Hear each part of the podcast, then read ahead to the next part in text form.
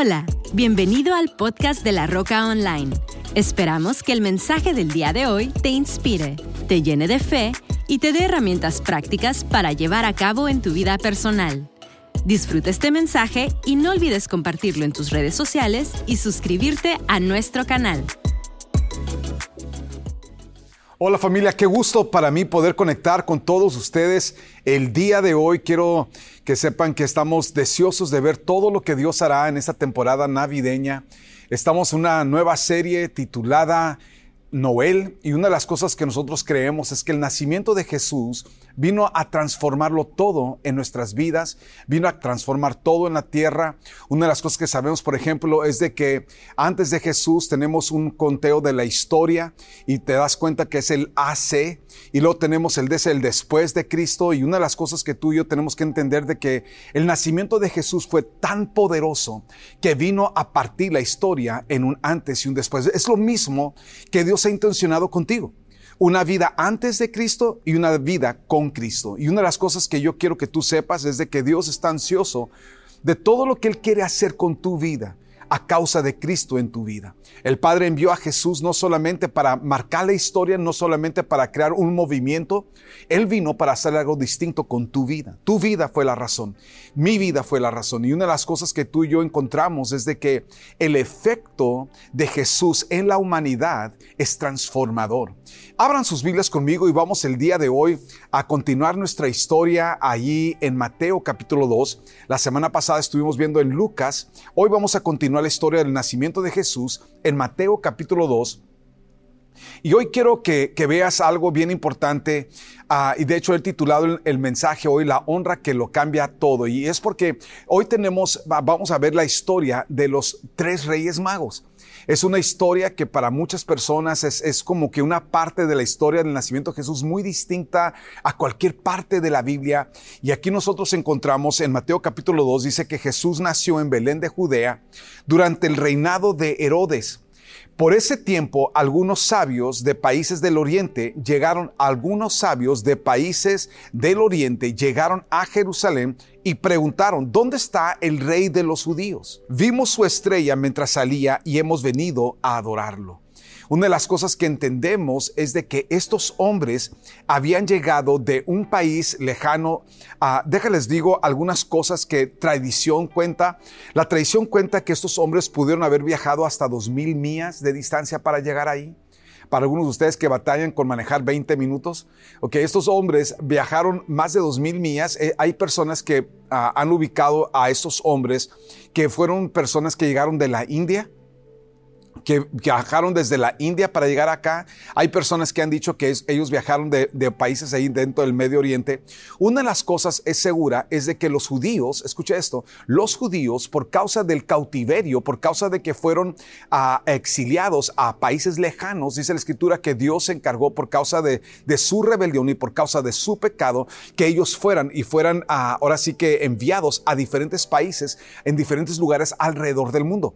Cuando tú y yo estudiamos este mensaje, una de las cosas que encontramos es de que estos hombres de alguna manera se encontraron con escrituras, o sea, estos judíos que fueron exiliados en sus países se llevaron con ellos las escrituras que prometían el Mesías. Estas personas cuando escucharon esas historias, cuando escucharon estos mensajes, quizás quedaron cautivos y deseosos de un día poder conocer al famoso Mesías. Y dice la escritura que entonces estos llegaron y, estuvieron aquí, vinieron en búsqueda de conocer al rey de los judíos. ¿Por qué? Porque quizás las historias que les habían contado de Dios, las cosas que ellos habían escuchado habían sido cosas tan maravillosas que estaban ansiosos de un día conocer al rey de los judíos. Cuentan de que posiblemente estos hombres, eh, yo no creo esto, pero posiblemente algunas personas dicen que, que se llamaban Melchor, rey de Persia, Baltasar, rey de Arabia o Gaspar, rey de Saba. Es algo que yo personalmente no creo que estos eran los nombres, fueron nombres que se inventaron porque la Biblia no nos describe cuáles fueron sus nombres.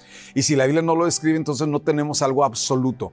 Lo que sí sabemos es de que los judíos fueron exiliados, sí sabemos que a donde fueron ellos llevaron sus escrituras, sí sabemos que la historia del Mesías no era algo nada nada más dentro del contexto uh, presente en los tiempos de Jesús, sino que fue algo que se corrió por el mundo, por lo que encontramos, a donde quiera que llegaban los judíos, ellos contaban, pero vendrá un día el Mesías y regresaremos a nuestra patria y Él nos va a recuperar el reino. Y entonces había una expectativa, una expectativa del nacimiento de Jesús.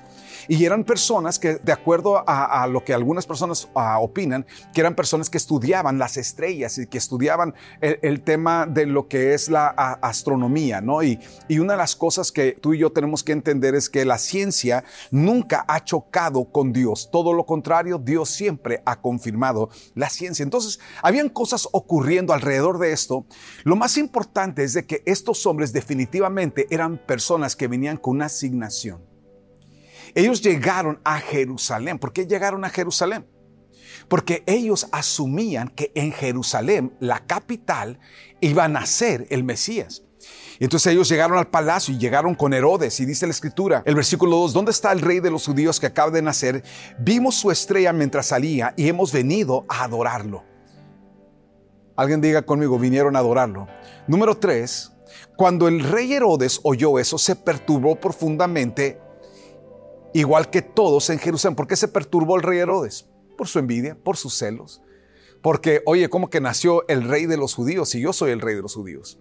Entonces hace cuenta que, que comenzó él a sentir una inseguridad del lugar que él tenía. Y encontramos que más adelante él provoca el asesinato de todos los niños menores de dos años en esta zona donde Jesús nació.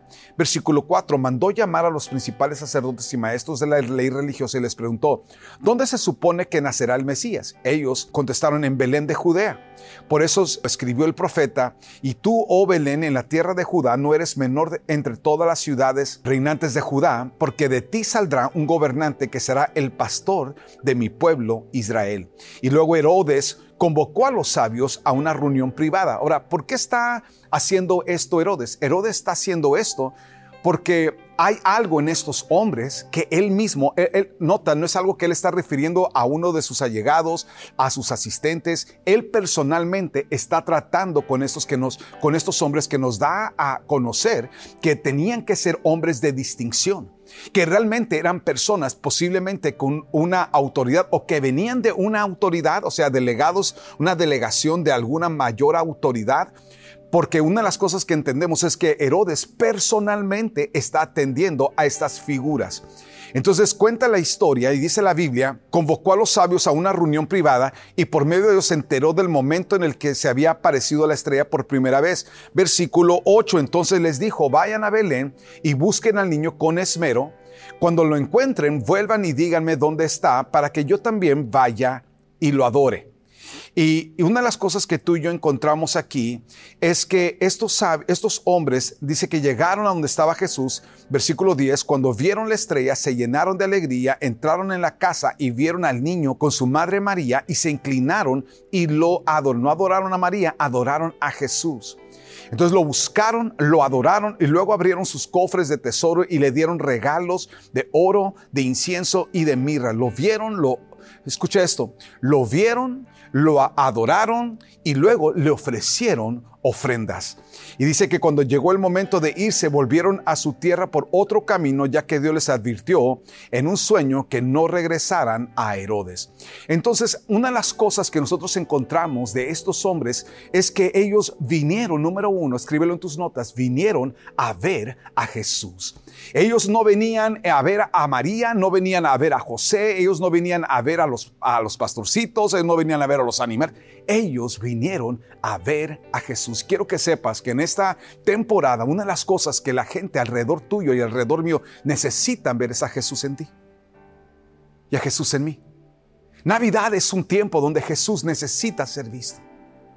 Es una celebración que aunque miles de personas, aún religiosos, han tratado de opacar y, tratar de desaparecer, no, que Jesús ni siquiera nació en esta fecha, Jesús nació en el otoño. Yo creo que quizás pasaron semanas o quizás pasaron meses, o sea, lo que se tardaron estas gentes en recorrer todo ese territorio, o sea, pasaron meses posiblemente para que ellos pudieran llegar a donde Jesús estaba, posiblemente pasó más de un año. Una de las cosas que entendemos es que Herodes mandó a matar a todos los niños menores de dos años, que significa que es posible que ellos calcularan que tenía alrededor de dos años de edad Jesús cuando esto ocurrió. Pero quiero que entiendas que cuando tú y yo honramos a Dios y honramos a Dios con nuestras vidas, una de las cosas que va a suceder es que la gente va a ver a Jesús en ti y en mí. Y muchas veces lo que nosotros desplegamos, desplegamos inseguridades, temores, rollos psicológicos, envidias, celos y todo tipo de cosas. Manifestamos discordias, manifestamos divisiones, manifestamos todo tipo de argumentos que muchas veces la última persona que se ve durante esta época es Jesús. Y yo quiero que entiendas familia que una de las cosas que Dios está buscando que tú y yo es que enseñemos quién es Jesús en ti y en mí como hijos de Dios, como Cristo creyentes, algo que es sumamente importante es, eh, entender de que nosotros somos llamados a reflejar el corazón y el carácter de Jesús. La segunda cosa que encontramos acerca de estos hombres es que ellos vinieron a honrar a Jesús. ¿Cómo lo honraron? Viniendo. Dije, ¿cómo lo honraron? Llegando. ¿Cómo lo honraron? Yendo de donde ellos estaban levantándose y haciendo todo ese treque, todo ese camino hasta llegar a donde estaba Jesús. Sabes que hoy en día nosotros vivimos en un tiempo de comodidades donde no queremos ser incomodados. Yo quiero que sepas que por Jesús, Jesús merece tu honra. ¿Cómo lo honramos? Cuando tú y yo nos esforzamos por manejar cualquier distancia, ir cualquier distancia, llegar a lo que tenga, hasta donde tengamos que ir para poder llegar. Y por honra a Jesús, digan todos conmigo, por honra a Jesús. Por honra a Jesús lo hacemos. ¿Por qué nos sacrificamos? ¿Por qué, ¿Por qué invertimos nuestra vida? ¿Por qué invertimos nuestro corazón? Porque lo amamos, porque lo honramos. Honra no es lo que decimos, honra siempre es lo que hacemos. No honras a alguien porque dices te honro, tú honras a alguien cuando tú te sales fuera de tu comodidad y vas hasta el lugar donde esa persona está y, buscas a la persona. ¿Por qué? Porque, porque quieres honrarle a la persona. Y la tercera cosa que ellos hicieron es que trajeron lo mejor a Jesús. Ellos no solamente llegaron, sino que llegaron con las manos llenas. Dije, no solamente llegaron, pero llegaron con las manos llenas. Cuando tú y yo buscamos honrar a Jesús, llegamos con las manos llenas. ¿Con qué llegas? Llegas con tus dones, llegas con tus habilidades, llegas con tus economías, con lo que vas a donar, con lo que vas a aportar. Qué importante entender que en esta época estamos celebrando a Jesús, el nacimiento del Rey de Reyes y del Señor de Señores, el Salvador del mundo. Y qué importante entender que es un tiempo para recordar cómo vamos a Jesús. A Jesús vamos, escucha esto, para verlo a Él. Queremos verlo a Él, no estamos viendo a ver a quién saludamos, a ver quién o quién nos saluda. Estamos, venimos, alguien diga conmigo, yo vengo a verlo a Él. Qué importante es ver, buscarlo a Él. Qué importante es manifestarlo a Él. Qué importante que la gente en esas cenas durante esta época que vas a tener con colegas, estas cenas que vas a tener con familia, estas, estos, estas cenas que vas a tener con personas cercanas o lejanas. Escucha lo que te digo. Qué importante es que vean a Jesús en ti. Qué importante es que nosotros entendamos que es un tiempo para que nosotros salgamos de nuestra comodidad y que vayamos a donde está Jesús donde está su presencia, en búsqueda de Él venimos. Eh, la honra nunca será aquellas cosas que nosotros decimos, siempre será aquellas cosas que nosotros hacemos. Y qué importante en esta época traer nuestro mejor a Jesús, darle nuestro mejor a Dios traer nuestros mejores dones, nuestra fuerza, nuestra, nuestra, nuestro rigor, lo que tenemos y, y entender que Jesús merece lo mejor de nosotros. Esos hombres llegaron y presentaron sus regalos. Y una de las cosas que tú y yo tenemos que entender es de que eso es lo que tú y yo hacemos. Quiero invitarles a que continúen escuchando este mensaje. Voy a invitar a los diferentes líderes en los distintos campos que continúen este mensaje. Les amamos familia. Si no nos vemos antes, que pasen ustedes y sus familias una feliz Navidad. Esa es una de las cosas que nosotros encontramos aquí. Es el cambio de la historia en la vida de José y María. Pues José y María habían tomado un gran paso de fe. Ambos le habían dicho a Dios, hágase tu voluntad. Ambos cuando recibieron, cuando María recibió esa visita angelical y hágase con su sierva como usted le place. O sea, estuvo dispuesta Y, muchas veces en nuestra disposición hay cosas que ocurren. Si te das cuenta, lo primero que ocurre cuando ella le dice sí al Señor es que hay un conflicto de interés con José. Y José pensó que ella estaba embarazada porque alguien le había ganado el mandado, ¿no? Alguien, alguien, le, había ganado ahí, le habían dado gane con María. Y, y, y él estaba, hasta dice la escritura, que era un cuate tan íntegro, era un cuate tan tan entero, era, un, era un, tipo tan entero en su interior que, que hasta él quiso dejarla secretamente para, para que no provocarle ningún daño, ningún perjuicio. Y, y, dice la escritura que entonces llega Gabriel y lo visita a él y le dice, hey, lo que está sembrado en ella es del Espíritu Santo, no te preocupes, nadie te dio gane, es tuya, está enterita, no worries. Y, y una de las cosas que encontramos es de que entonces José, recibió a María como su mujer y recibió a Jesús como, como un hijo, recibió a Jesús entendiendo que él iba a ser el responsable de formar el corazón y el carácter de Jesús hasta el tiempo en el que Jesús se deslindara de ellos para cumplir el propósito de Dios. Es lo mismo que tú y yo estamos haciendo como padres. Estamos preparando a nuestros hijos para el tiempo cuando ellos han de conectar con el propósito y el plan del Padre. Qué entender ese rol tan poderoso que ellos tenían, pero quiero que entiendas que cuando tú y yo llegamos a Jesús, Él, Él toma nuestras vidas donde están y las las transforma para siempre. Una de las cosas que entendemos de José y María es de que ellos eran, eran, eran personas que financieramente eran pobres. ¿Cómo lo sabemos? Dice la escritura que cuando José y María fueron al templo, ellos presentaron una ofrenda. ¿Cuál fue la ofrenda que ellos presentaron? En el octavo día después de que Jesús nació, ellos se presentaron, y eso lo vemos nosotros en Lucas capítulo 2, ellos presentaron dos palomas. De acuerdo al Levítico, dice la escritura que las personas más pobres, lo mínimo que tenían que presentar como una ofrenda delante del Señor eran dos palomas. Entonces sabemos que ellos eran pobres, pero escucha lo que te voy a decir. Cuando tú y yo venimos a Jesús, es el principio de transformación. Jesús empieza a transformar nuestro corazón. ¿Qué pasó con José y María? Sus vidas comenzaron a ser transformadas a causa de Jesús. ella tuvo a Jesús en el vientre, pero, pero, pero el el Padre los tenía a ellos en el corazón. Escucha, escucha lo que te estoy diciendo, porque tú puedes, cuando tú aceptas a Cristo en tu vida, tú pasas de, de, ser una persona que nada más invitas a Jesús y tú te vuelves una persona en el corazón del Padre. Y el Padre estaba buscando el momento de poder transformarlo todo en las vidas de ellos. Y, y ellos, dice la Escritura, que tomaron por fe el, el reto de crear al Salvador. Y mientras ellos estaban formando al Salvador, Dios estaba formando el futuro de José y María.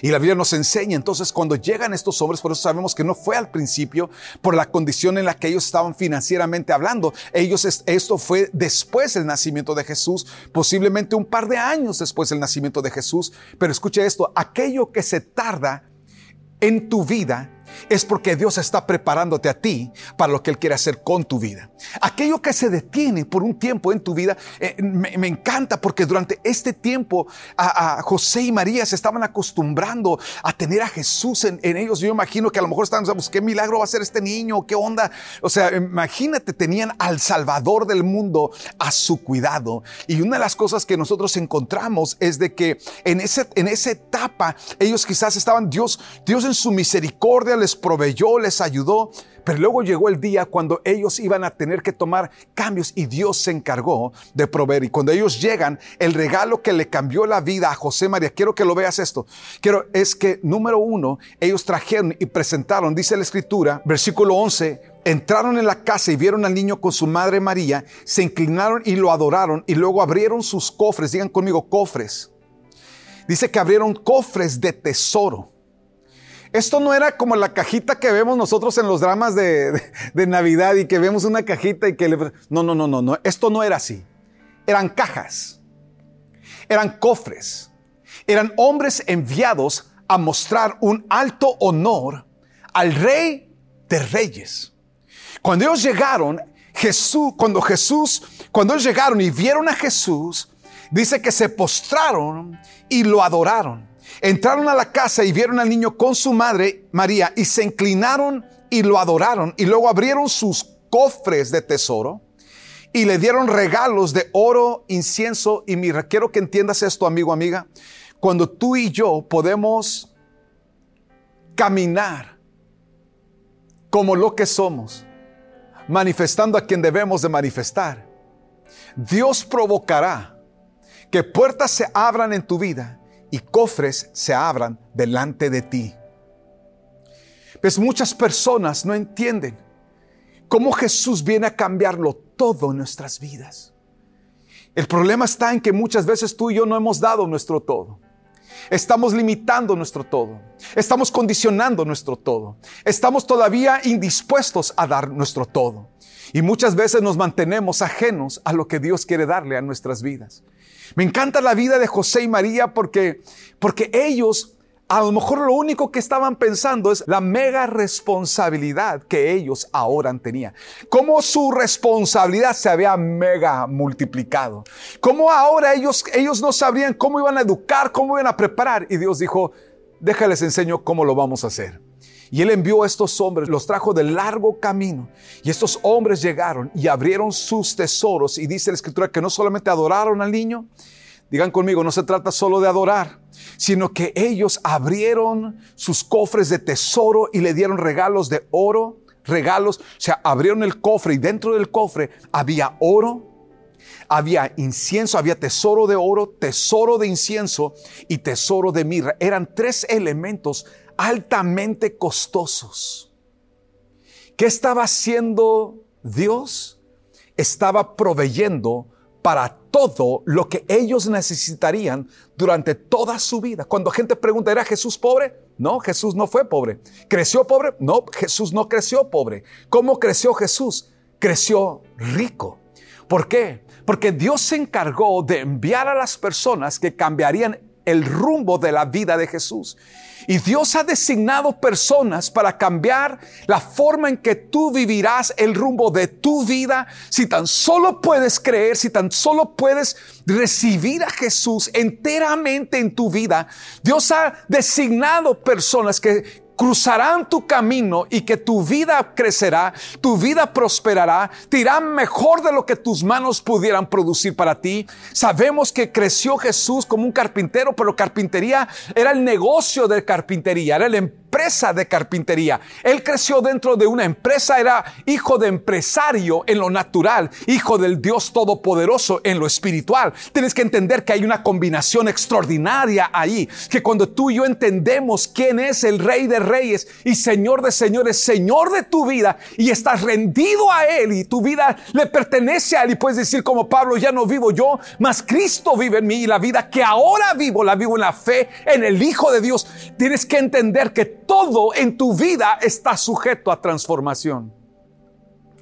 Dios tomó sus vidas y, el regalo que le cambió la vida a José María fue oro, y, obviamente una de las cosas que la escritura nos enseña es de que el oro tenía, era representación de riqueza y de poder. Y una de las cosas que Dios quiere darle a tu vida, Él quiere darle a tu vida riqueza, Él quiere darte esa autoridad. Y una de las cosas que encontramos es cómo viene, cómo llega a Proverbios 3.9. Dice, honra al Señor con tus riquezas y con lo mejor de todo lo que produce. Entonces Él llenará tus graneros. Nota, Él dice, si tú lo honras a Él, Él te llenará a ti. Alguien diga conmigo, yo lo honro pero Él me llena.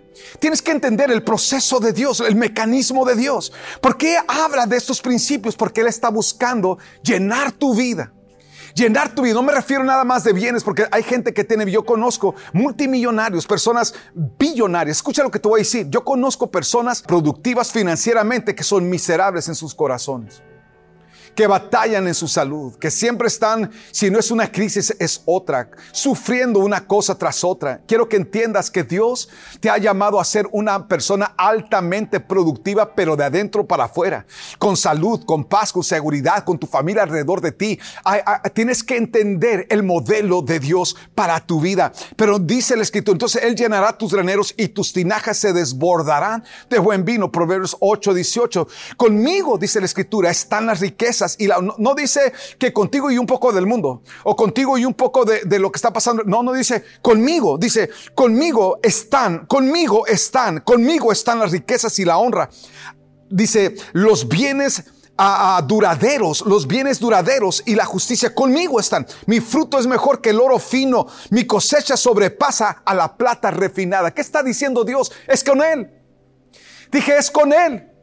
¿Con quién estaba lo, que Dios quería hacer con José y María? Con Jesús. ¿Por qué fue Jesús tan fundamental para la vida y para el futuro de José y María? Porque lo que ellos estaban haciendo de abrir sus vidas y sus corazones al Salvador cambiaría y transformaría todo en sus vidas como lo hará contigo y como lo hará conmigo. El segundo tesoro que encontramos es que el incienso, cuando tú y yo traemos nuestra alabanza, estamos presentando nuestro incienso, estamos presentando esa aroma, esa aroma que agrada a Dios. Y quiero que entiendas familia que tu alabanza agrada a Dios. Y cuando tú has sido una persona y cuando yo he sido una persona que de repente metemos la pata y hacemos cosas que desagradan a Dios, ¿qué quieres hacer? Perfuma el trono. ¿Cómo perfumas el trono? Con alabanza con adoración, cuando tú y yo venimos y traemos nuestras vidas delante del Señor. Por eso eh, Efesios 5.2 dice, vivan una vida llena de amor, siguiendo el ejemplo de Cristo. Él nos amó y se ofreció a sí mismo como sacrificio por nosotros. Nota lo que dice, como aroma agradable a Dios. Sabes que hay cosas que hacemos para Dios que llenan el trono de Dios de un aroma grata. Hay cosas que adoramos y cantamos que llena el trono con un aroma grata. Una de las cosas que tú y yo tenemos que buscar hacer es que tenemos que buscar ser esas personas que llenamos el trono de Dios. Billy Graham dijo, glorificamos a Dios viviendo vidas que lo honran a Él. Cuando tú vives una vida que lo honra a Él, tú estás llenando el trono con ese aroma. Salmos 141, versículo 2 dice, acepta como incienso la oración que te ofrezco y mis manos levantadas como una ofrenda vespertina. ¿Qué estaba diciendo el salmista? Estaba diciendo, me traigo a mí mismo, Señor. Quiero ser un aroma grata de de ti. Hoy en día tú y yo venimos a presentar nuestros regalos. ¿Qué traemos? Traemos nuestra vida, traemos los frutos, traemos, traemos, dice, honra al Señor con tus riquezas y con lo mejor de todo lo que tú produces. Honra al Señor. La segunda cosa que traemos es que traemos un aroma grata, la, aroma de nuestra alabanza, de una vida depositada delante del Señor para decirle, Señor, ya no vivo yo, mas Cristo vive en mí. Y traemos nuestras vidas delante del Señor. La tercera cosa fue mirra, porque la mirra representa esa esa, parte de lo que se mezclaba en el aceite con el que ungían al rey. Era, era una unción que, que, que derramaba Dios sobre los, era el aceite de la unción que era derramada sobre los reyes. Era una forma de, de coronación, era una forma de que, mira, yo te establezco como tal. Quiero que entiendas que cuando tú y yo venimos delante del rey de reyes y vinimos y lo buscamos, la mirra es aquello que tú y yo estamos buscando para darle a Dios su lugar en nuestras vidas. Y, pero también la mirra era utilizada para embalsamar el cuerpo de alguien que habría de morir. Y quiero que entiendas que cuando tú y yo decidimos morir, cuando tú y yo entregamos nuestras vidas y le hicimos, Señor, ya no vivo yo, ya no vivo para darme gusto a mí, ya no vivo para vivir y para hacer mi voluntad, ya no estoy buscando lo que me es fácil, lo que me es cómodo. Ahora vengo a ofrecer mi vida en un sacrificio vivo delante de ti. Quiero que entiendas que cuando estamos en la presencia de Dios, su unción desciende sobre ti, su, su manto desciende sobre ti. Salmo 145, 1 dice, te exaltaré mi Dios y Rey y alabaré tu nombre por siempre y para siempre. Romanos 10, 9, si declaras abiertamente que Jesús es el Señor y crees en tu corazón que Dios lo levantó de los muertos, serás salvo. Una de las cosas que tú y yo tenemos que entender, que esta estación navideña es un tiempo en el que tú y yo venimos a honrar a Dios. Y esa honra que tú y yo presentamos ante el Rey de Reyes y Señor de Señores, trayendo nuestra mejor ofrenda, trayendo, no, no, no trayendo nada más algo que nos es fácil dar. Escúchame lo que te voy a decir. Hay personas que se ha vuelto fácil para ti aún dar económicamente, pero todavía Dios no tiene tu corazón. Tú tienes que entender más que tu ofrenda, Él está detrás de tu corazón. Cuando tú y yo lo buscamos a Él, Él está buscando no solamente que digas que Dios es bueno, Él está buscando tu sacrificio de alabanza. Él no solamente está buscando que que seas una persona que estás dispuesto a hacer algunas cosas. Él quiere está buscando un corazón que está dispuesto a entregarlo todo por la causa de Jesús. Es Navidad, familia. Es Navidad, familia, y estamos celebrando al Rey de Reyes y Señor de Señores. Él nació para que tú y yo naciéramos de nuevo y que viviéramos una vida completamente distinta y que Él pudiera visitar tu vida, visitar tu casa. Ese día que llegaron estos hombres a la casa de José y María, la historia de su vida cambió para siempre. Tu historia cambiará para siempre. Ahí donde estás, con toda cabeza inclinada y todo ojo cerrado, dile conmigo, Padre, gracias por venir a visitarme. El día de hoy yo reconozco que solamente tú, Señor, puedes cambiarlo todo en mi vida. Y así como cambiaste la historia de José y María, bien, ven y cambia la historia de mi vida. Ven y cambia la historia, Señor, de, de, mi corazón, la historia de mi mente, la historia de mi matrimonio, de mis hijos. Cambia la historia de nuestra familia, Señor. Hoy tomo la decisión, Señor, de honrarte a ti, Señor. Yo no quiero vivir una vida que te honra de labios, yo quiero vivir una vida que te honra con mi estilo de vida, con mi forma de vivir, Señor. Quiero mostrarte a ti, Señor, que el mundo pueda verte, que el mundo pueda experimentarte y que el mundo por medio de ti sea salvo, Señor. Usa mi vida, hoy vengo a entregarte mi vida, Señor. Vengo a decirte, mi Dios, que mi vida es tuya. Vamos, amigo, amiga, ahí donde estás, dile con todo tu corazón, dile, Padre, mi vida es tuya. Hoy vengo a rendir como un sacrificio vivo mi vida delante de ti. Necesito tu presencia. No quiero vivir sin tu unción, Señor. Hoy vengo en búsqueda de ti, Señor. Gracias por tu palabra que transforma mi corazón.